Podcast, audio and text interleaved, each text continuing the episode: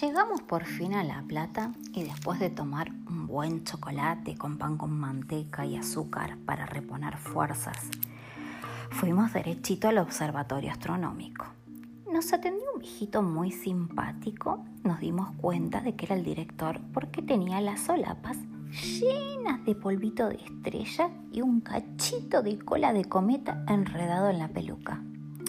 Como era un poco sordo, tardó tres horas en entender lo que le queríamos decir. Era que necesitábamos mirar por el telescopio a un elefante volador con un bombero arriba, simple.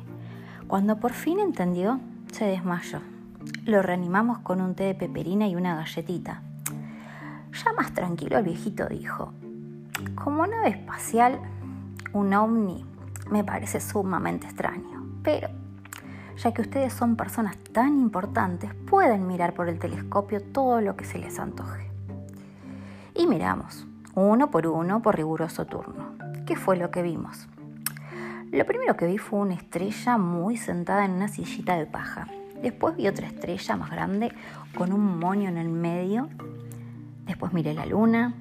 Me fijé muy bien si Dylan que andaba ya por los cráteres. De pronto grité: ¡Allí están! ¡Son ellos! ¡Están paseando por la luna!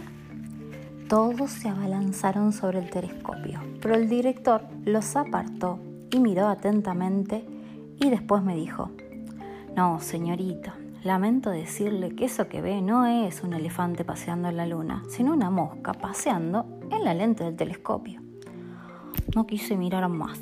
Tan grande fue mi desilusión el viejito director del observatorio volvió a mirar bien varios telescopios y al final dijo, no veo rastros de elefantes astronautas, pero les aconsejaría una última cosa, como última esperanza.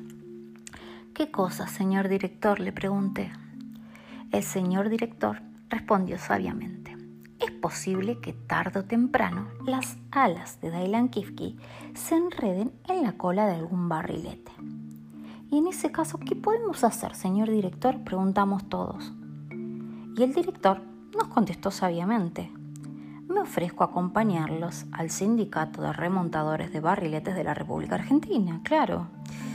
Todos nos quedamos con la vaca abierta ante semejante sabiduría del director y sin perder tiempo fuimos a la estación a tomar el tren de vuelta para Capital. Pensábamos en ir directamente a Ituzaingó, donde funciona el sindicato, pero ya era re tarde. El capitán decidió que teníamos que esperar hasta la mañana siguiente, pues nadie se le ocurre remontar un barrilete de noche, como todo el mundo sabe. Yo pensaba, ¿qué hago con todas estas personas importantes que han sido tan atentas conmigo? No las puedo dejar tiradas así toda la noche.